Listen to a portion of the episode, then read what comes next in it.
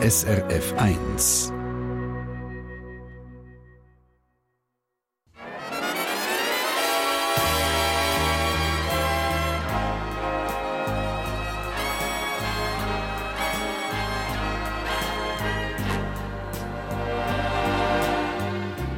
Persönlich.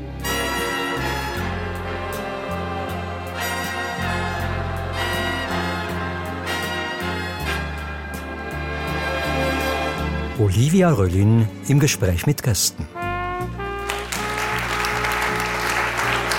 Ja, einen schönen Sonntagmorgen und herzlich willkommen hier beim Persönlich aus dem Victoria Jungfrau Grand Hotel und Spa in Interlaken. Schön sind Sie mit dabei für die Stunde mit zwei Persönlichkeiten, wo ich glaube, man kann sagen, ihren Traum leben oder jedenfalls haben angefangen leben. Bei mir ist Maria Theresia Tessi Zwissig. Sie ist zwar erst 37, hat in ihrem Leben aber schon Verschiedenstes gemacht. Ihr Herz schlägt allerdings vor allem für ihr Velo, der Freddy, wo sie schon tausende Kilometer weit treibt. Sie ist Radiomoderatorin beim Lokalradio BEO und lebt mit ihrer Mutter in Brienzwiler. Guten Morgen. Und bei mir ist auch der Georg Schlunecker, 42. Er gehört zu den erfolgreichsten Komponisten von dem Land. Darum stelle ich ihn am besten gerade mit seiner Arbeit vor. And play it all over again.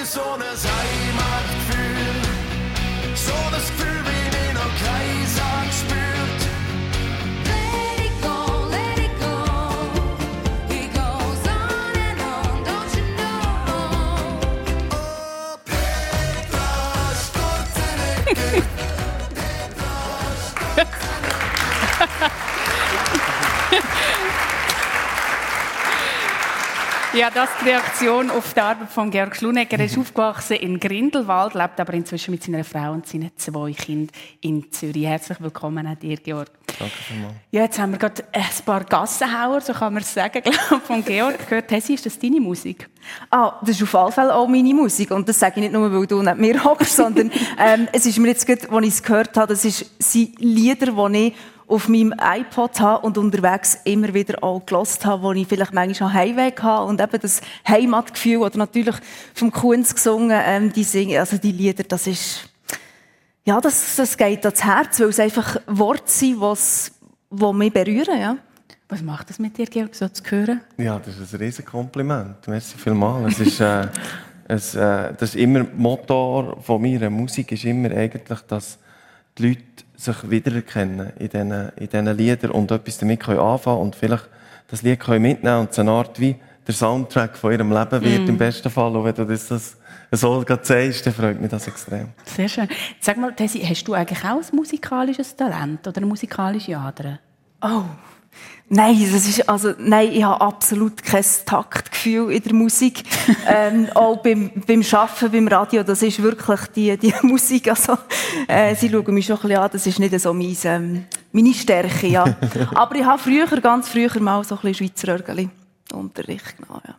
Aber in dem Fall nicht weitergeführt, die Karriere vom Schweizer Örgeli? Ja, es ist noch irgendwo im Estrich oben, aber ähm, wenn niemand lässt. ich habe es gesagt, du, bist, du gehörst zu den erfolgreichsten Komponisten von dem Land, hast schon mehrere Swiss Music Awards gewonnen. Deine Musik ist in der Hitparade auch immer wieder ähm, vorne mit dabei. Wie schafft man das?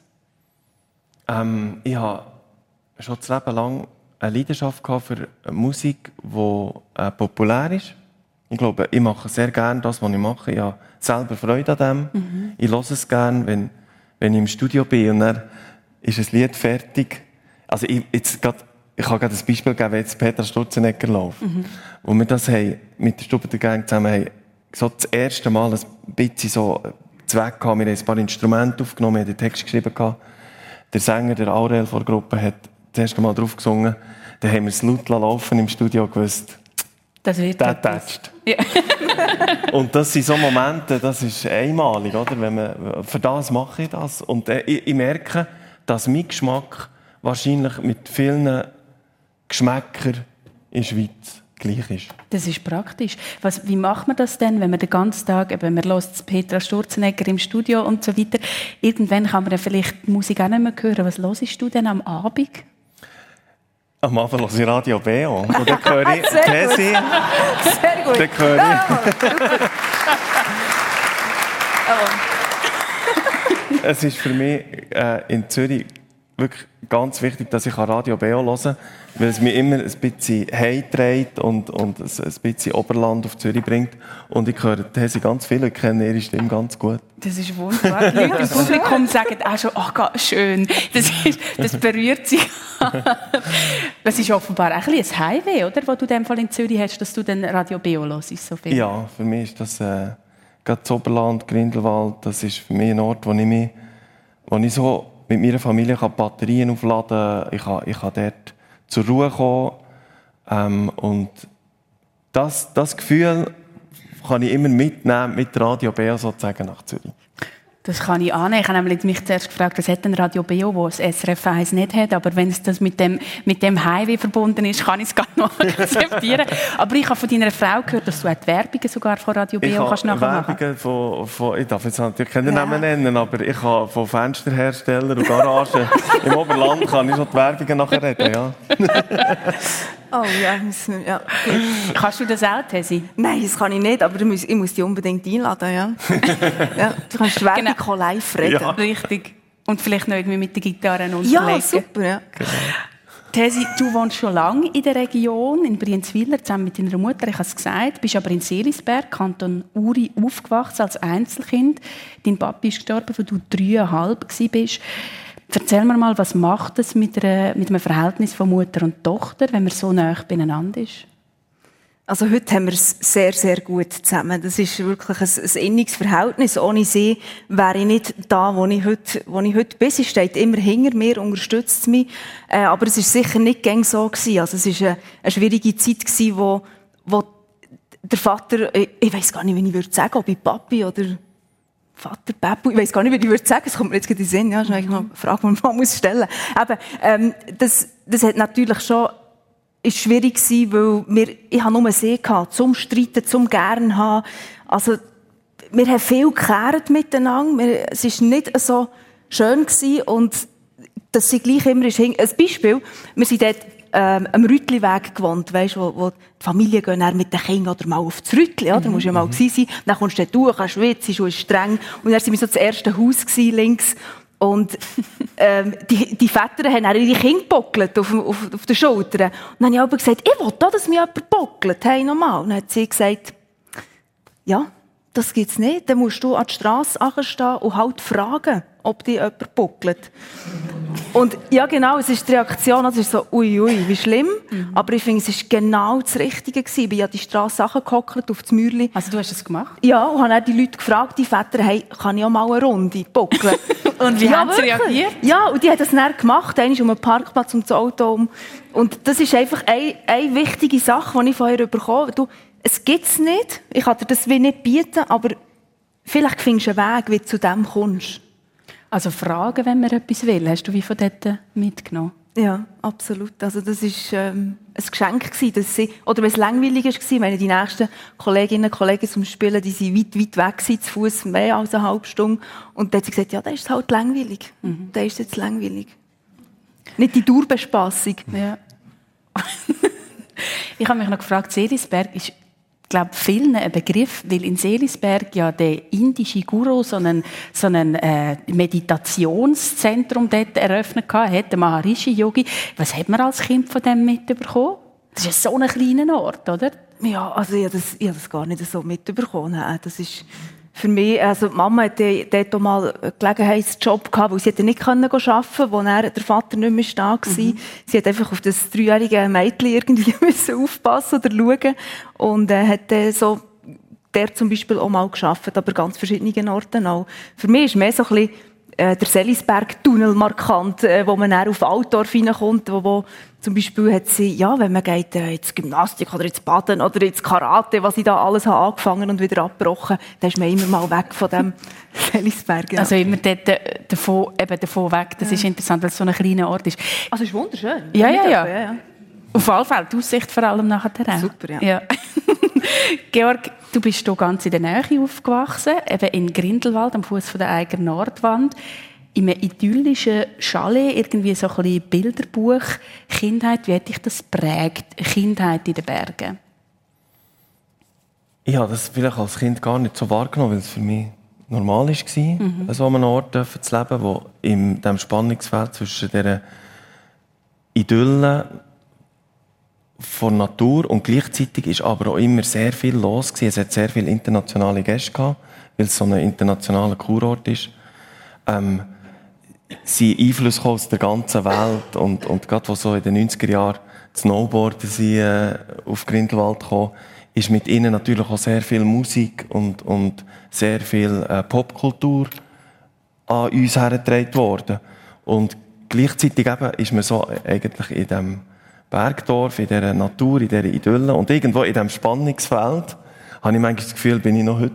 Mhm. Also so schaffe ich auch die zwei Welten, das äh, äh, versuche ich auch mal in meiner Musik irgendwie zusammenzubringen, eben die Popkultur auf der einen Seite und anderen Seite Sachen aus der Tradition.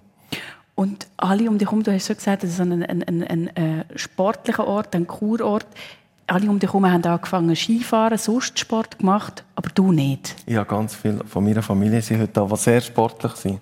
Und ich bin, glaube ich, einer der Einzigen gewesen, wo ich bin, also völlig unsportlich. Und das ist, äh, ich habe die, die, äh, so ein die bemitleidenswerten Blicke von meiner Verwandtschaft gesehen, wenn ich die Ski gefahren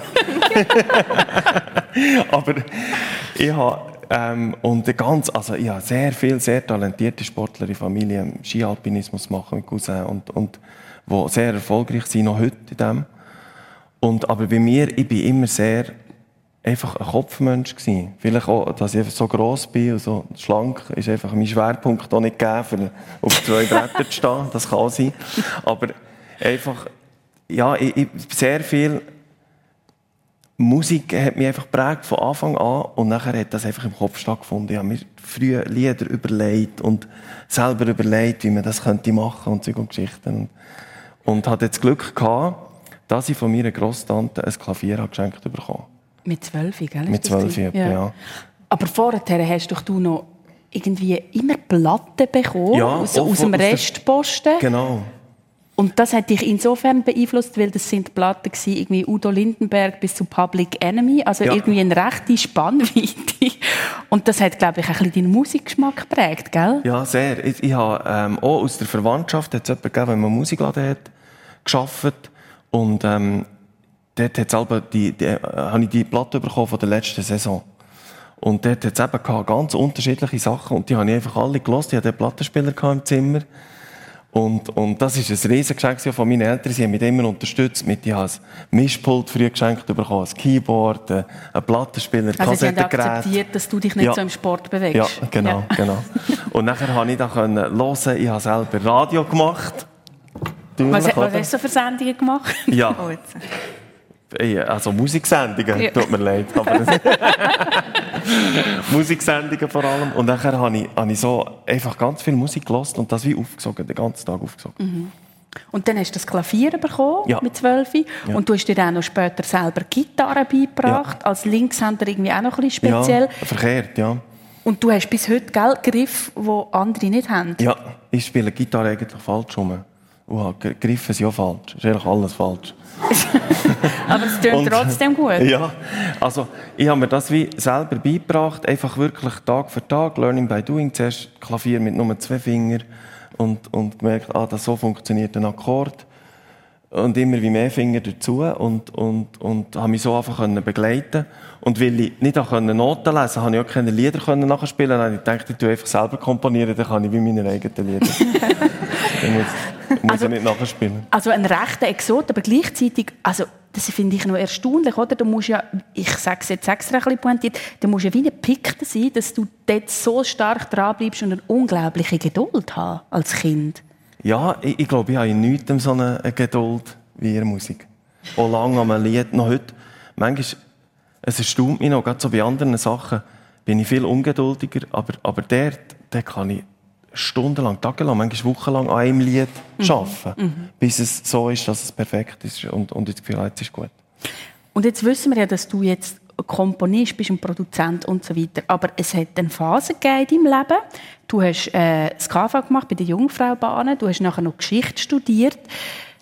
Hast du selber einfach nie daran geglaubt, dass du könntest mit Musik dein Geld verdienen Ja, ich habe, ich habe äh, gedacht, dass niemand auf jemanden gewartet hat von Grindelwald, der jetzt Musikproduzent oder Komponist wird.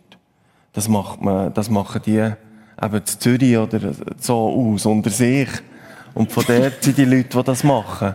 Und wie sollte ich es schaffen, in die Kreise hineinzukommen? Das ist für mich, ich habe immer das Gefühl gehabt, die Hürde kann ich fast nicht mhm. gehen. Ähm, und habe gedacht, ich nehme gescheiter den sicheren Weg. Und mache eine Ausbildung und habe dann gemerkt, dass mich, äh, es hat ein Hotel gegeben während der Ausbildung in, der Berufsschule, wo, ähm, wo es eben viel um Wirtschaft und Geschichte ist gegangen. Und das hat mich sehr interessiert. Und dann habe ich gedacht, das könnte ich ja studieren. Wir gehen nachher bei dem Teil weiter von dir. Jetzt schauen wir mal rasch zu der Tessie über, weil die hat auch verschiedene Routen in ihrem Leben ausprobiert. Ich tue das mal kurz zusammenfassen.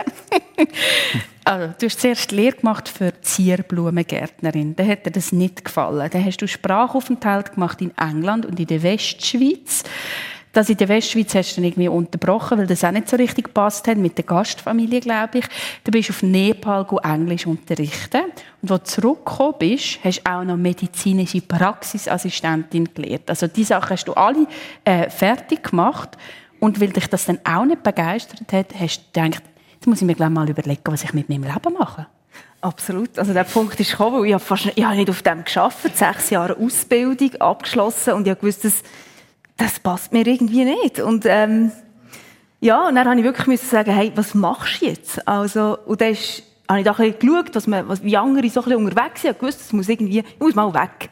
Und dann habe ich gesehen, dass die da so filmen, so ein World, Around the World Ticket lösen. Ich dachte, das ist viel zu teuer. Und dann habe ich gesehen, dass andere mit dem Velo unterwegs sind und dachte, oh, das, das ist cool. Also, das möchte ich auch. Ich gehe doch die Familie, die ich in Nepal war, besuchen, nehme sie als Ziel, der Konga und Yangchen mit ihren Kindern. Und äh, haben das so ein bisschen am, am Computer so ein bisschen gespielt damit, wo könnte man durchfahren. Und irgendwann kommt ja der Punkt, wo du musst sagen, ich glaube, bei uns auch im Leben, jetzt mache ich es oder ich lasse es sein. Mhm. Jetzt entscheide ich mich, jetzt gehe ich diesen Weg. Ob es nur ein Tagtraum ist oder eben ja. nicht. Ich sage immer, wie Zugvögel, die, die jetzt äh, in Süden gehen, die gehen nicht mehr zurück und schauen, hm, man hat etwas vergessen. Nein, sie gehen einfach. Und ich glaube, das ist so ähm, der Punkt gewesen, wo ich entschieden habe, und jetzt mache ich das. Und gehe mit dem Velo. Und da kommen natürlich dann Reaktionen vom Umfeld, wo, ja, die einen sagen, ja, bis du da deine Pizza und dein Gelati hast gehabt, in Venedig, und dann kommst du zurück, weil ich bin wirklich nicht die athletische Person überhaupt nicht sportlich. Also, ähm, ja, also das muss man schon sagen. Das ist ja das, was mir so eingefahren ist du bist vorher nicht pickte Velofahrerin gewesen, um den Begriff nochmal zu verwenden, die Pass fährt in ihrer oh, Freizeit. Nein, merci, nein. Und gleich hast dich, nein, nein, nein, merci. Und gleich hast dich zu dem entschieden. Wie ist der Entscheid in dir gewachsen? Ja, es ist, es ist einfach, ich habe gewusst, ich, eben, wie wir vorhin gesagt haben, ich muss, ich muss fort. Und das ist einfach, das hat wirklich Klick gemacht. Ich habe gewusst, das ist es, mit dem Velo auf das Nepal fahren. Und ich habe mir nicht überlegt, wie. Ich habe einfach entschieden und nachher geschaut, wie mache ich das. Und habe dann Leute kontaktiert, wo, ich, wo sie unterwegs waren mit dem Velo, und gesagt, hey, kann ich mal vorbeikommen? Eben wieder fragen, fragt, wie, wie man es macht. Ähm, Von und, Mami gelernt. Ja, genau. und dann äh, hat die gesagt, hey, das kannst du schon und du musst einfach Säuferli und äh, ja, habe ich eigentlich eine Frau gesucht, die allein ist gegangen, weil ich wusste, ich gehe allein, ich habe niemanden, wo, wo es jetzt irgendwie passt. Und die ist bis in Iran gekommen, da war ein Zwischenfall und ist dann auch umgekehrt und hat sie gesagt, aber das, das schaffst du schon. Und ich dachte, gut, ich fahre los, am 3.3.13 und das Verrückte ist noch, oder? Du, du fährst die ersten paar 10 Kilometer, 20 Kilometer, du weißt, es sind 10.000. Das ist ja so weit weg. Also, du kannst ja nicht... Und dann habe ich schnell gelernt, ob ich der zweite Reise, weißt nicht gäng an das ja. Ziel, vielleicht wie bei dir, an das fertige Album, oder, sondern einfach, ähm, nein, jetzt fährst du einfach mal auf Thun runter. Und dann auf Bern. Und nachher schaust du weiter. Und dann mal auf Istanbul, weißt du, ein Zwischenziel setzen. Aber apropos Vorbereitung, also ich meine, dann kann man schon sagen, ja, das schaffst du schon, machst einfach Säuferli, aber es muss ja gleich eine gute Vorbereitung brauchen. Du bist mit dem Velo unterwegs, es kann kaputt gehen. Wie hast du dich auf das vorbereitet? Also ganz äh, akribisch, ja. Ich habe mich ein Jahr darauf vorbereitet, ich habe gelernt Veloflicken. Also gut, Speichenbruch habe ich bis heute nicht, da habe ich einfach Glück gehabt. ähm, es ist, für mich ist die Entscheidung, oder um sich richtig vorzubereiten, extrem wichtig, weil ich glaube, das, das Gelingen hängt davon ab, wie du dich für so etwas mm. vorbereitest, für so ein Unterfangen. Und ich musste dort auch relativ schnell müssen lernen. Ich bin, weißt, ich bin dann gefahren und habe nach Venedig das Gefühl gehabt, hey, es geht, es funktioniert. Sieben Sieg, oder? Äh, siehst Und das war eine falsche Haltung. weißt du, wo, wo ich ja. Sehr brutal haben müssen in der Osttürkei lernen, ähm, wo sie mich dann recht also ich bin angefahren worden von einem. Äh, es war eine brenzlige Situation und das musste passieren, dass, dass mir die Augen aufgetan werden, dass ich mit einer Haltung unterwegs bin, mit einer Demut und nicht einfach, hey, ich kann das, oder? Ähm, ich muss wissen, was läuft um mich herum. Und darum tue ich zum Beispiel immer, wenn ich ein Land verlasse, ich immer Merci sagen am Land auf den letzten paar Kilometern. Danke, ist alles gut gegangen. Ähm, und in den ersten Kilometern vom neuen Land will ich sagen, ja, hallo Russland, ich bin Tesi, ich möchte gerne bis Vladivostok. Ich hoffe, wir haben eine gute Zeit, nicht zu viel Nägel auf der Straße. Du musst immer schauen, dass du guten Empfang hast. ja. Aber das, ga, ganz kurz zu dem Punkt vorher zurück, wo entscheidend war. Du hast gesagt, eine brenzlige Situation. Was ist dort genau passiert?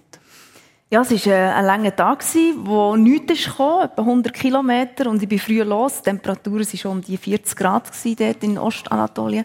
Und ähm, ich bin gefahren und nachher hat einer hat mich immer wieder überholt, hat gewartet. Ich habe wieder überholt und ich bin wirklich schon längärmelig und mit langen Hosen gefahren. Ähm, und irgendwann ist er dann in mich reingefahren und es ist so eine Böschung abgegangen. Also bewusst? Ja, also das ist über eine Stunde gegangen, das Spiel, mhm. sage ich jetzt mal. Mhm. Und irgendwann ist, hat er das Gefühl gehabt, so, jetzt, jetzt längt es auch, ja. Ich kann bis heute nicht sagen, ich glaube, vielleicht allein der Grund oder das Bild, dass eine Frau allein mit dem Velo unterwegs ist, hat dort vielleicht schon gelenkt für das. Ja. Ähm, und ja, er hat mich dann probiert, in den Bach reinzudrücken und mhm. ähm, ja, mhm. die Hosen runterzuziehen, so, aber ich konnte dort einfach reinschlagen und davor rennen. Ja. Also hat wirklich viel, viel Schutzengel gehabt. Unglaublich, wirklich eine unglaubliche Geschichte. Ich frage mich vor allem auch, nach, nachdem, wenn es nicht vorher schon war, fährt du nicht die ganze Zeit Angst mit? Ja, Angst ist ein gutes Stichwort. Das ist noch, ja, ich hatte wirklich Angst. Ich habe auch Hey angerufen, also nicht der Mama. Mhm. ähm, jemand, den ich hatte. Und ich habe gesagt, hey, was soll ich machen? Und er hat gesagt, es gibt einfach drei Möglichkeiten. Entweder du nimmst den Bus, äh, oder du kehrst um, oder du nimmst den Bus bis zur iranischen Grenze und fahrst nachher wieder neues Land, neues Glück. Entscheide dich bis morgen und lüt mir an, 9 Uhr, was du machst. Und ich glaube, war der richtige Punkt in diesem Moment, eine klare Ansage. Wie weiter und nicht, oh je, und so. Es ist ja nichts passiert in dem Sinne, oder? Ähm, aber noch schnell zu der Angst. Also, nach der ersten Reise habe ich dann immer gesagt, mit Angst fahren ist das Dümmste. Mhm. Und das muss ich mir heute schon schwer korrigieren. Vielleicht bin ich einfach auch ein bisschen älter geworden. Also die Angst, die gehört dazu. Und ich schaffe es bis heute nicht, ohne Angst unterwegs zu sein. Also typisches Beispiel, am Abend das Zelt aufstellen, es wird dunkel und man hört Sachen, die vielleicht gar nicht da sind. Die Angst darf kommen, aber ich glaube, es ist wichtig, wie kann ich mit dieser Angst umgehen. Und das ist ein Prozess, den ich ich weiß nicht, ob man das mal fertig gelernt hat. Aber hast du einen Tipp für das, wie, wie man das macht, mit dieser Angst umzugehen? Ich glaube, es wirklich auch zu benennen. Also sagen, ja, ich habe hier Angst und das nicht als Schwäche sagen, so, ja, wie man es vielleicht halt von früher, du Angst hast, oder? Ja. oder ähm, auf dem Notfall haben wir da so viel gehabt, da sind Mütter gekommen mit den Kindern, die müssen Blut geben. Das Kind hat gesagt, oh ja, Angst. Und die Mama hat meistens gesagt, du musst keine Angst haben. Ich dachte, das ist dann, das, das. du musst keine Angst haben.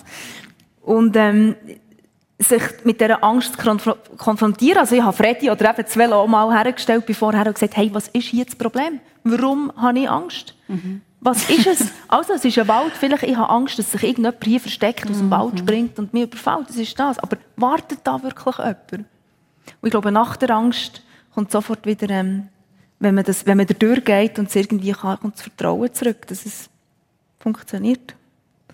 Das Vertrauen in sich selber. Vertrauen ist ein, wichtiges, äh, ist ein wichtiges Stichwort. Du bist 10.000 Kilometer gefahren, am 31. Dezember 2013 in Nepal angekommen. Mit den Sachen, die du jetzt hier im Kurzabriss erzählt hast, wie oft hast du das Aufhören gedacht? Ja, weil es schwierig ist geworden. wenn es schwierig wird. Ähm, ich möchte am liebsten heim zu meinen, zu meinen lieben Leuten, zu den Freunden. Ähm, ja, das ist schon immer wieder, oder jetzt gerade auf der letzten Reise, wenn es halt kalt war in dem Himalaya und ungemütlich ist worden. Ich möchte einfach heim oder auch lange Zeit. Aber ich habe mir immer bei beiden Reisen einen Brief geschrieben, liebes Tesi, wegen dem und dem machst du das, das ist dein Ziel. Und ich habe gewusst, bevor ich heimgehe, dann lese ich diesen Brief nochmal. Lesen. Weil es nützt auch nichts, wenn ich heim anrufe und jemand sagt, komm, das schaffst du, kommt schon gut. Ich muss auch meine eigenen Worte lesen. Warum bin ich hier unterwegs? Warum bist du dort unterwegs? Ja, das ist die schwierigste Frage. ja, die kann ich, ja, es ist, es ist die wichtigste, finde ich, die zentralste Frage und ich kann sie nicht beantworten. Das ist noch mhm. verrückt. Ich, ich glaube, es ist einfach ein Teil von mir. Das Aufbrechen, das Gehen. Ich kann, ich kann es nicht sagen, ich kann es nicht beantworten. Das ist eigentlich noch verrückt, ja. Ich glaube, es ist ein Teil. Komm.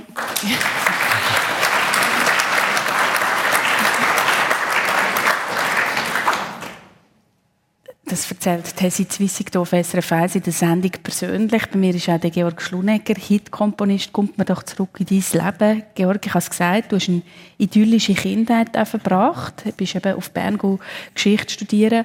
Aber mit 21 bist du dann aus dem sorglosen Leben rausgerissen worden. Was ist passiert? Ja, da ist mein älterer Bruder, der drei Jahre älter ist als ich, ist gestorben. Äh, er hatte äh, pfeifisches Drüsenfieber gehabt die, die Krankheit und in ganz seltenen Fällen kann das äh, das Organ befallen und dann kann man sterben an dem und das hat äh, uns unsere Familie rausgerissen aus dem bis anhin sorglosen Leben und hat uns, wenn ich jetzt heute zurückschaue, wenn ich jetzt nach äh, über 20 Jahren, hat uns aber auch würde ich sagen, demütig gemacht und, und hat uns stärker gemacht auch, ein bisschen weit. Weil, also Sachen, man merkt es im Moment selber nicht, aber, aber so Sachen wächst man halt. Mhm. Das macht einem, äh, macht einem, ja, eben auf gewisse Weise stärker, aber gleichzeitig ist es immer so, bis ans Lebensende wird er ein Teil von mir sein und wird nicht da sein. Das wird immer so sein. Ich werde ihn immer in Erinnerung behalten als Teil, der jetzt fehlt in meinem Leben. Also etwas, was mir ist entrissen wurde. Und ähm, versuche das jeden Tag in etwas Positives umzuwandeln, wenn ich an ihn denke. Dass er mir, ja, ich, zum Beispiel eure Musik eine Inspiration kann sein. Also ich, ich kann ein Beispiel sagen. Mhm. Es gibt ein Lied, das ich komponiert habe, das heisst äh, Rosmarie von Heimweh. Und das Lied ist... Ähm, das Publikum sagt gerade, ah, schön. ja, und das ist... Äh, ich habe das Lied geschrieben, weil ich ein Lied machen wollte, das eine ganze Liebesgeschichte erzählt, vom ganzen Leben. Also nicht nur zu kennenlernen, wie man das kennt aus vielen anderen Liedern, oder einen kurzen Moment, einen kurzen Ausschnitt, sondern von Anfang bis zum Schluss. Am Anfang vom Lied lernen sich der Mann und die Rosmarie kennen und er fragt sie, ob sie, bleib doch noch ein bisschen bei mir, Rosmarie. Und nachher gehen sie in der zweiten Strophe durch eine Krise durch. Sie haben vielleicht Streit, sie haben vielleicht, äh, kommen an einen Punkt, wo sie nicht mehr daran glauben, dass sie noch zusammen sein sollten. Und auch dort fragt er sie, bleib noch ein bisschen bei mir, Rosmarie. Und in der letzten Strophe ähm, stirbt sie. Und er sagt ihr zum letzten Mal, bleib noch ein bisschen bei mir, Rosmarie. Und als ich das Lied ein paar Musiker gezeigt, die haben gesagt, nein, das kannst du nicht rausbringen, das ist viel das ist viel zu brutal, das können die Leute nicht hören. Das wird die Radio B auch nie spielen. ähm, das, ist, da muss man, das muss man ein bisschen weich waschen, das ist das Herz für ein Publikum. Und, aber wir haben, ich und auch meine, meine Arbeitskollegen, und wir haben an das geglaubt, ähm, weil das zum Leben gehört. Und ich glaube auch, das war etwas gewesen, dass ich das geschrieben habe. Und ich glaube auch, dass ich dazu, das wollen, dass das so rauskommt, hat mit dem zu tun, dass das zu meinem Leben gehört und eben auch zu ganz vielen anderen Leben. Genau.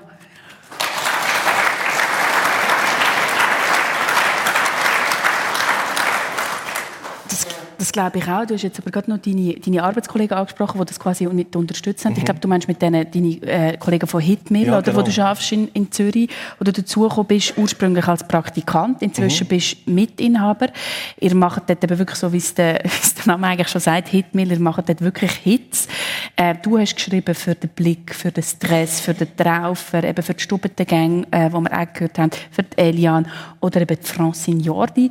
Und dort habe ich es extrem lustig gefunden, von dir zu hören, dass du für die Francine Jordi in deiner Geschichtsvorlesung Lieder geschrieben hast. Ja, es gibt, also wenn ist- das, etwas, wie ist das du gelaufen? jemand will nachhören es gibt ein Lied, das heisst «Ich vermisse dich» von Francine Jordi, entstanden in einer Mittelaltervorlesung an der Universität Bern, weil das hat gerade so eine Phase gegeben, äh, 2008, 2009, wo ich schon habe können arbeiten als Komponist ähm, und gleichzeitig aber noch studiert und in dieser Phase hat es dann so Überschneidungen gegeben, dass ich gewusst oh, das Lied muss fertig werden, die sind da mit in der Produktion von dem Album für Francine Jordi.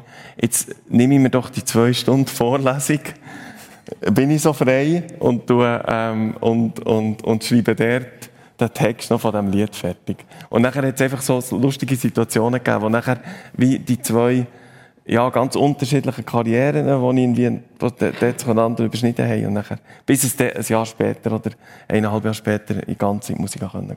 Erzähl jetzt noch ganz kurz, wie ist es denn von dem Buben Grindelwald, der das Gefühl hat, auf jemanden von Grindelwald hat jetzt also gar niemand gewartet, weil in Zürich haben sie ja genug von denen. wie ist es zu dem gekommen, dass du nachher aber gleich hast können für die Francine Jordi in deiner Geschichtsvorlesung komponieren? ja, ich hatte eine, ich hatte eine ähm, Band gehabt, in Grindelwald, Crossfade, die geheißen, wir haben Hardrock gemacht. Ähm, und äh, wir hatten einen Sänger, gehabt, der Dani Kandelbauer. Und der Dani hat dann bei Music Star mitgemacht und ist dort sehr erfolgreich gewesen, ist Finalist gewesen, ist, äh, hat nachher eine, eine grosse Musikkarriere gehabt, hat Alben rausgegeben, Fernsehauftritte, grosse Konzerte. Und er hat mich gefragt, weil wir schon vorher für unsere Band zusammen Alben haben Lieder geschrieben, ob ich Lust hat, Lieder zu schreiben mit ihm für seine Platte, die nachher ist rausgekommen. Und nachher habe ich das machen. Ich habe das als riesige Chance gesehen und bin ihm heute noch sehr dankbar, dass, ich das, dass er mir auch die Chance hat gegeben Weil das hat mir Türen aufgetan zu dieser Plattenfirma in Zürich, wo er war. Und über die habe ich wiederum nachher den Roman und den Fred kennengelernt, wo ich heute mit ihnen zusammen, ähm, heute mit zusammen habe und, und wir als Team sind dann wie dann sozusagen zusammengekommen. Das ist eine super Geschichte, Ja. wirklich. Und sag jetzt mal, wenn wir Muss ich also sagen, Entschuldigung. Ja, bitte. Ist also gleich noch aus Grindelwald raus, Ich- ist das genau, entstanden? Eigentlich entgegen dem, was ich gedacht habe. Eben, genau. Also, wirklich eine Motivation für alle Kinder, die jetzt äh, wirklich auch Musik wollen machen in Grindelwald. Genau. Einfach, äh, es gibt immer, es gibt immer Sonst sollen sie sich, an die, äh, sollen sich an dich wenden. Genau. Ähm, erzähl mal, wie funktioniert das genau? Wir haben jetzt eben am Anfang so ein Medley gehört von verschiedenen Liedern, die du äh, produziert hast oder vielleicht auch komponiert, ich weiß es nicht genau. Ja, beides genau. Beides. Alle, ja. Wie, ist, wie läuft das? Kommt jetzt zum Beispiel ein Elian zu dir und äh, sagt, ich will das Lied zu, ich weiß doch nicht was. Wie, wie, äh, wie entsteht so ein Lied wie Liebe Leidon zum Beispiel? Ja, das ist ganz unterschiedlich. Das kann, manchmal ähm, gibt es Situationen, wo, wo äh, die Künstler selber etwas erzählen, was sie im Leben erlebt haben. Ähm, bei einem Gespräch, äh, bei einem Mittag, bei einem Nacht, wo man zusammen hat. Und nachher bleibt etwas hängen bei mir, weil das ist auch ein meine Aufgabe als Produzent. Ich muss ja schauen, was, wie werden sie wahrgenommen. Also Künstler, es ist auch das Schwierigste für einen Künstler, sich selber zu beurteilen, weil er sieht sich nie auf der Bühne. Er hört, äh, er, er hört und sieht eigentlich nie sein Endprodukt so, wie das Publikum sieht. Und ich kann das wie von außen beurteilen und sehe nachher auch vielleicht Sachen in ihnen und an ihnen, die ich aus ihnen rausziehen kann und sagen, komm, wir probieren doch ein Lied über das zu machen oder über dieses. Also wie ein Spiegel dann auch. Ja, genau. Das versuche ich zu sein für sie. Und andere Sachen sind vielleicht, ich, ich beschreibe es immer so ein bisschen als eine Wolke, die dann über mir schwebt. Ähm, und dann weiss ich, ja, jetzt sind wir zum Beispiel, jetzt zum Beispiel mit der äh, Stubbentengang, sind wir dran, wir wollen auf Mundart ein so ein bisschen Lumpenliedchen machen, wo, wo, wo lustig sind, wo aber gleich immer Humor haben, mit so ein bisschen der Doppeldeutigkeit, ähm, wo unterhaltsam sind, aber gleich intelligent gemacht sind. Und nachher schwirrt da so eine Wolke über mir. Und nachher, weiss noch, eines Tages, wir waren gerade so in einer Phase, gewesen, wo wir viel im Studio waren mit ihnen, bin ich so eine Playlist auf Spotify durchgegangen mit Schweizer Mundartliedern. Und dort hat es ganz viel Namen gehabt, ist mir aufgefallen. Rosalie hat das Lied geheißen vom Blink. Charlotta von Hecht. Angelina von mhm. Tabu Fantastic. Nein, ich dachte, aber niemand heisst ja so. Mhm. Jetzt machen wir mal ein Lied über den normalsten Schweizer Namen, was es gibt.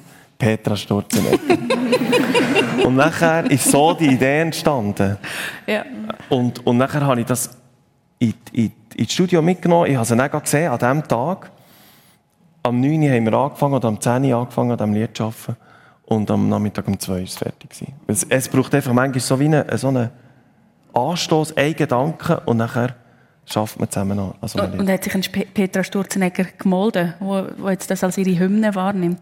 Soll ich die Geschichte schnell erzählen? Bitte. also es gibt eine Petra Sturzenegger. In der Schweiz, oder was? Also vielleicht gibt es mehr. Es gibt eine im Telefonbuch im Internet, in Local Das haben Sie im Vorfeld geschaut? Es, es Nein, aber... ich frage. Haben Sie das im Vorfeld Nein, gesehen? leider nicht. Weil, wo das dann ein Hit ist worden, hat äh, das Schweizer Fernsehen eine Sendung gemacht, wo die Schubert-Gang eingeladen war und sie haben gesehen, ah, es gibt die Petra Sturzenegger und sie wollten sie einladen. Nein! Haben ihr angerufen und sie hat gesagt, Sie werden doch jetzt bitte in Ruhe gelassen werden. Sie wären schon genug ah. von irgendwelchen Leuten zugesungen. Oh nein. Und wir haben uns dann natürlich bei ihr gemeldet und haben uns entschuldigt, sie hat das Telefonnummer noch abnehmen ähm, haben ihr äh, ein Präsent geschickt und so weiter. Und das war natürlich nicht die Idee, gewesen, aber es hat also, es gibt so die Petra Sturzenegger. Vielleicht machen wir nächstes Mal ein Lied für Tessie Zwiss. Ja, genau. Sag aber noch rasch kurz, wenn du sagst, es gibt, ist dann wie so eine Wolke über dir und so. Du bist jetzt eben gerade mit deiner Familie in Grindelwald in den Ferien. Läuft da die, die Maschinerie die ganze Zeit weiter mit Ideen für Musik oder kann man das auch abstellen? Nein, das läuft, das läuft einfach immer. Das ist immer dran. Und, und ist das jetzt, nicht mühsam? Ja, mal, das ist manchmal schon, also für, vor allem für meine Frau, würde ich sagen, ist am Für mich nicht unbedingt. Aber ich bin schon immer am Arbeiten, ja. Und ja. Jetzt, jetzt ist gerade, ähm, es kommen mir einfach so Sachen in wie aus dem Alltag raus, oder? Jetzt haben wir so einen schönen Herbst und so schönes Wetter. Und dann haben wir so Gedanken gemacht, wie das, was Jahreszeiten für Leute bedeuten. Es bedeutet ja immer mehr als nur einfach das Wetter, sondern auch, es hat ja unsere Kultur, es prägt unsere Kultur, wie wir sind. Also sprich, im Herbst kommen wir langsam zur Ruhe, wir sind mehr drinnen, wir kümmern uns vielleicht mehr um das Daheim. Ähm, ich würde auch sagen, dass man im Frühling so einen Aufbruch spürt, jedes Jahr, wo man vielleicht Neues wagt, neue Sachen macht. Äh, man sieht den, Sommer, wo man viel draußen ist, wo man das Leben anders lebt, als, als man es äh, im Winter macht, andere Sachen macht. Ähm, und das, das, der Begriff Jahreszeiten, habe ich jetzt wie genommen, ja, könnte man die Jahreszeiten auch auf ein Leben adaptieren. Mhm. Gibt es eine Möglichkeit, eine Geschichte zu erzählen anhand von Jahreszeiten. Und so bin ich jetzt gerade ein Lied am Schreiben für Heimweh, weil es jetzt gerade eigentlich über die Situation, äh, wie wir jetzt gerade ja, sind, in diesem Herbst und es gibt wie eine Inspiration für ein Lied. Mhm. Deine Frau, muss man noch sagen, das ist Olivia Sayed, Autorin, ist auch schon in dieser Sendung gewesen. Wenn wir jetzt gerade Neues wagen und Neues ausprobieren, ansprechen, Tessi, bei dir ist es so, dir hat einisch mit dem Velo auf Nepal nicht gelangt. Du hast gefunden, das muss ich zweimal machen und hast dann aber noch ein, extremes Ziel gehabt. Du hast den Great Himalaya Trail machen. Das ist äh, 1700 Kilometer und du hast das aber in einer Saison machen. Von wo ist der Traum gekommen? Ja, ich war am Arbeiten und ähm, habe gerade ein bisschen am Kompi etwas anderes gemacht, als ich auch hätte sollen. Ähm, und dann habe ich von dem gelesen und das ist, das hat so gemacht, ich wusste, das ist es, das, das möchte ich probieren. Und vielleicht ist es wie, wie eine Liebe auf den ersten Blick. Und ähm, dann habe ich mich echt müssen zusammennehmen, dass ich während dem Arbeiten da nicht gegangen, ging da bin am, am Ausdüfteln war, wie komme ich dorthin, wie mache ich das? Und wie gesagt, irgendwann ist der Punkt gekommen, mal, ich mache das. Und ähm, nachher bin ich natürlich zu meiner, zu meiner Chefin, ehemaligen Chefin, und sie hat gesagt, ja, das ist gut, fünf Monate, du kannst unbezahlt nehmen. Und nachher bin ich zu der Evelyn Binsack sie kennt der Himalaya so gut. Mhm. Habe Karte auf den Küchentisch gelegt von, von Nepal und gesagt, also hey, dort wieder bist du einfach gefragt. Ja, ja. ja. Gesagt, hey, schaffe ich das? Eben, ich bin nicht Athletin, ich bin nicht Alpinistin, null. Und sie gesagt, Tesi, das Wichtigste ist der Respekt. Du musst den Respekt mitnehmen vor den Bergen, vor den Menschen. Äh, und du musst es aus tiefstem Herzen heraus wählen. Mhm. Dann hast du eine Chance. Und das war für mich klar, gut, im, nur wenn ich aus eigener Muskelkraft schaffe, dort herzukommen, dann habe ich es verdient, den ersten Schritt machen auf dem, auf dem GHT. Ich bin wieder... Ähm, Die Abkürzung für Great Himalaya Trail. Great Himalaya Trail, genau. Ich bin wieder zu meiner Chefin und habe gesagt, eben, es ist jetzt so, anderthalb Jahre. Nicht nur fünf Monate. dann hat sie gesagt, ja, dann, dann musst du können. Äh, und ich liebe meinen Job. Und sie hat aber, sie war die, die nachher, als ich bei heimkam, äh, bei ihrer Ankunft, hat sie auf einen, auf einen Teer geschrieben mit Kreide, Welcome home, hat sie mhm. gesagt. Also das ist wahnsinnig. Ähm, was ich sagen es ist, es heisst immer, es ist wahnsinnig, was du gemacht hast. Ich muss im gleichen Satz sagen, es sind ganz viele Leute, die dahinter stehen, die, ja, sie ist da. wo, ähm, Publikum. muss sich gerade Tränen wegputzen. Oh was möglich machen, dass, so etwas, dass ich das können erleben und, und schaffen das ist nicht, das ist nicht nur das Tesi, das dort ist gelaufen. Das sind Freunde, die immer wieder an einem, einem denken oder mm. die gesagt ja, jetzt zündet das Kerzchen an für dich am Abend, dass alles gut geht. Das bin nicht ich allein, es sind ganz, ganz viele. Und allen vorab natürlich die Mama, die sagt, du gehörst nicht mehr, du bist nicht mein Eigentum, mach das, lebe deinen Traum. Und wenn du ankommst, dann komme ich dich abholen. Mm. Also wirklich unglaublich, auch von, von der Mutter wieder. Ähm, ich habe mich einfach gefragt, du bist dort ein halbes Jahr zu Fuß unterwegs. Das ist glaube nur eine Männergruppe. Wie macht man das als Frau genau? Ich denke da an verschiedenste Sachen. Ich denke daran, äh, wie geht man dort aufs WC? Ich denke mir andere Sachen. Wie macht man das in einer, anderen, in einer Männergruppe? Also ich finde es super, dass du das fragst, weil die, die, meiste, die, die häufigste Frage ist immer an einem Vortrag, wie schwer ist das Velo? Und wie schwer ist es? Ja, 50 Kilo mit dem... Gut, mit dem ja, haben wir das geklärt.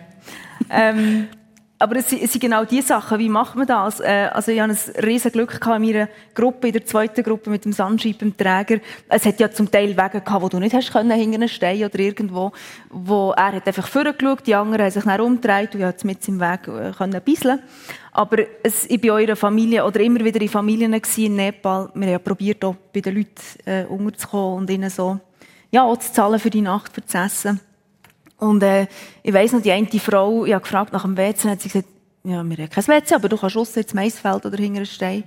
Und mir ist bewusst, dass ganz viele Leute auf dieser Welt kein WC haben. Mhm. Aber ich war noch nie am Abend an einem Ort, wo es eben ihre Familie kein hat. Und dann natürlich die Kinder haben Alarm geschlagen im Dorf und gesagt, oh, komm, du hast ja alle zusammengepfiffen, wie das weisse Viertel jetzt da bisselt oder in diesem Maisfeld. und gell, ich, ich kann das ist nicht... nicht so entspannend. Nein, ich... Ich, kann, ich weiss nicht, also ich kann nicht, wie jemand äh, zuschaut. und dann muss ich einfach aber so die Augen zutun und äh, ja, kenne euch nicht, sehe euch nie mehr.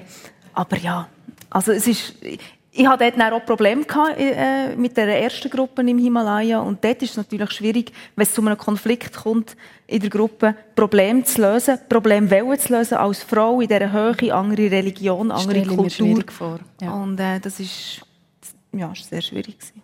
Genau, und dann hast du ein zweites Mal gestartet und dann ist das aber eben gut gelaufen bis zwei Tage vor Schluss. Eineinhalb Jahre bist du letztlich unterwegs gewesen. Zwei Tage vor Schluss hat es einen Unfall gegeben. Genau, unser Einträger, also wir sind vom der GHT, der hat 17 5000er Pässe und 3 6000er und die haben wir am Schluss gehabt. Und ähm, dort an diesem Westcall war auch schlechtes Wetter. Gewesen. Wir haben dort irgendwie probiert zu übernachten oder einfach zu liegen auf, auf diesen 6000 Meter. Und dann haben wir am Morgen abgeseilt, die 300 Meter. Und der Eiteram war am Abseilen. Gewesen. Und verrückt, ich könnte jetzt noch eine Geschichte erzählen, kurz vielleicht vom Eiteram. Er ist als Strassenkind aufgewachsen. Hat die Eltern, die sind nicht rum. Er hat sich selber durch das Kathmandu irgendwie durchgeschlagen. Ähm, hat sich dann als Koch, als Hilfskoch, als Träger hochgeschafft bis zum Träger eben. Und ähm, er hat drei Mädchen und seine Frau ist bei der Geburt vom dritten Mädchen ist die gestorben. Und er ist da mitgekommen, fast zwei Monate. Und ich habe noch gesagt, das ist ja wahnsinnig, so lange Zeit. Hat er gesagt, das ist das Beste, was ihm passieren kann. Ich weiß nicht, wie es bei euch in der Schweiz ist. Vielleicht äh, kommt ihr Unterstützung über, wenn ein älterer Teil stirbt. Aber hier musst du selber schauen. Und ja. er kann hier Geld machen, für dass die Kinder nächstes Jahr in die Schule können und, und Kleider, die Schuluniform haben. Eben, und er ist, hat der Felsblock sich gelöst, ist auf seine Oberschenkel, Bauch yes. und Hüftbereich und ja, wir sind dort einfach, ähm, nicht mehr weitergekommen. Mit, ja, er ist, hat da geschlottert und Verletzungen gehabt, aber wir mit ihm nicht mehr kommunizieren äh, das ist, ich könnte jetzt auch noch lange ausführen, auf jeden Fall, was die Essenz ist. Es ist verrückt, dass du anderthalb Jahre unterwegs bist. Du hast ein Ziel, du hast einen mhm. Traum. Mhm. Und zwei Tage vor Schluss ist einfach, ist es nicht mehr wichtig. Es ist egal, ob du das jetzt schaffst oder nicht. Und wie wir uns das vielleicht vorstellen, wenn wir einen Sieg haben, der rote Teppich, alle applaudieren, es ist Scheinwerfer, es ist eine Medaille oder so. Nein, es ist, es ist absolut egal gewesen. Es ist nur noch, dass wir heil alle heimkommen, vor allem er, zu seiner Familie. Und da geht es nicht mehr um mich dort in diesem Moment. Und das habe ich dort gelernt und bin sehr demütig geworden, ja. Wie geht man nach so etwas, nach insgesamt solche Erlebnisse, also weit weg von der Zivilisation und nachher so etwas, wie geht man nachher wieder retour? Irgendwann bist du wieder in der Schweiz und bist in der Migros oder im Coop am Einkaufen. Das, das scheint mir, das ist doch ein absoluter Bruch. Ja, wir haben natürlich dort auch Zeit logischerweise verloren. Ich bin am 11. August auf Kampmandu gekommen, morgen am 12. hatte ich den Heimflug. Und ähm, bin dort noch Kerzen angezündet und Danke gesagt, dass alles gleich ist gut gegangen. Also ihm geht es heute gut. Also. Mhm.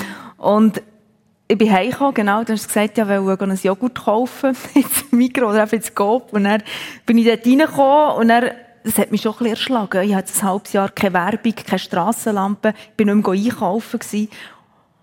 Und die 5 Meter Joghurtwand, also, ja, da fährst du mal an zu zählen, wie viel hat es, mit Protein, ohne, weiss nicht was. Also, eine totale Reizüberflutung. Ich bin raus ohne Joghurt und es ist ja nicht nur das Joghurt, es ist auch das Heimkommen und die Freunde wieder zu treffen. Es waren so viele Leute, die dann auch haben zugelassen Was hast du erlebt? Ähm, das ist es, das war so schön, so heimzukommen. Klar, es hat auch Freunde gegeben, die wir uns vielleicht nicht mehr gefunden haben nach, nach anderthalb Jahren. Mhm. das Leben geht ja hier auch weiter. Es ist ja nicht nur, dass ich etwas dort erlebe.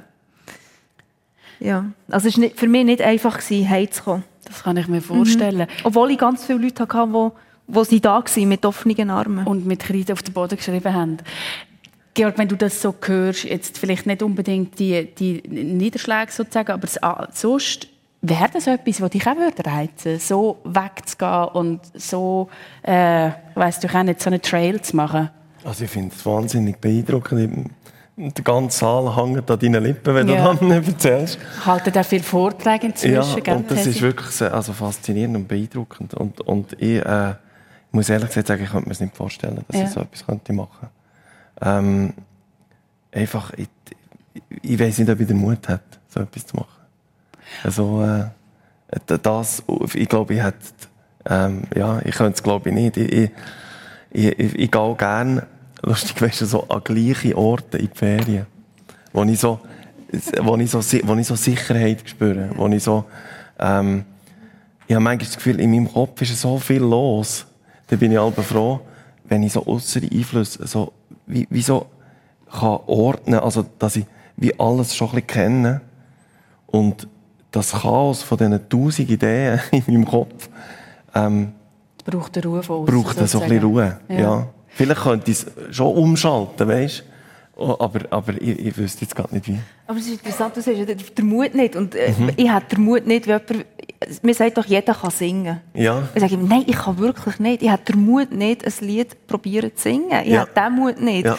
Und das finde ich noch ähm, spannend. Mir geht immer so von sich aus, wo, ja, vielleicht will ich es ja auch gar nicht. Vielleicht will ich einfach gar nicht ein Lied ja. singen. Also du findest, genau. genau. du findest, Mut ist ganz relativ zu der Person. Du würdest nicht einfach per se sagen, das, was du gemacht hast, ist extrem mutig. Wenn nein, ich würde das zum Beispiel nein, sagen. Nein, ich habe es einfach wollen. Ja. Mhm. Ich würde das jetzt nicht mit besonders Mut, ähm, ja. ja, dass das mutig ist, bezeichnen. Ja. Vielleicht ganz am Schluss, ich habe gedacht, das könnte ja schon etwas sein, oder? Wenn man den ganzen Tag mit dem Velo unterwegs ist, das pustet einem ja vielleicht auch ein bisschen das Hirn durch, oder? Dass, man, dass einem das hilft, zum, zum Lieder schreiben, aber offenbar geht man lieber in den Wald und zieht äh, von wurmbefallenen Bäumen Zum Beispiel. ich danke euch ganz herzlich. Das war persönlich aus dem äh, Grand Hotel Victoria Jungfrau mit der Tessie Zwissig und dem ähm, Georg Schlunecker. Ich wünsche Ihnen allen einen wunderbaren Sonntag und hoffe, ich kann Sie auch beim nächsten Mal wieder begrüßen.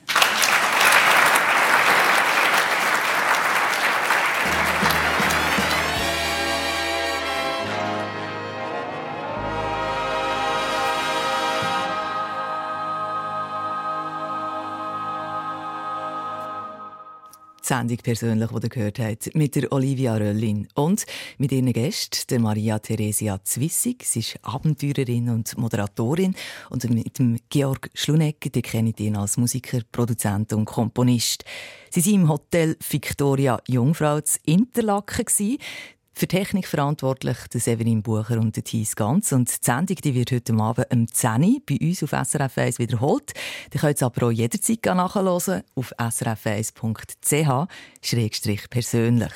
Und noch so als äh, kleiner Vorgeschmack auf nächsten Sonntag, wenn er wieder persönlich angesagt ist, am 15. Oktober. Da moderiert der Dani Vorler und seine Gäste sind der Daniel Eckmann, er ist Strategieberater und Dozent, und Esther Boschach, sie ist Psychiaterin und Autorin. Sie sind im Aula Schulhaus Längmatt zu Murten, also in der Aula vom Schulhaus Längmatt zu Murten, so wäre es richtig. Und die Veranstaltung die ist öffentlich, ihr könnt ohne Anmeldung einfach vorbeigehen. Eine Sendung von SRF1. Mehr Informationen und Podcasts auf srf1.ch.